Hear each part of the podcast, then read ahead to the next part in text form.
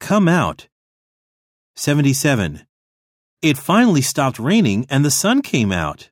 It looks like we can go camping today. 78.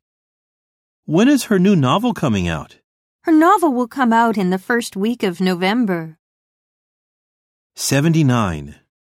Why is your mouth bleeding all over? Calm down, Mom. My tooth just came out.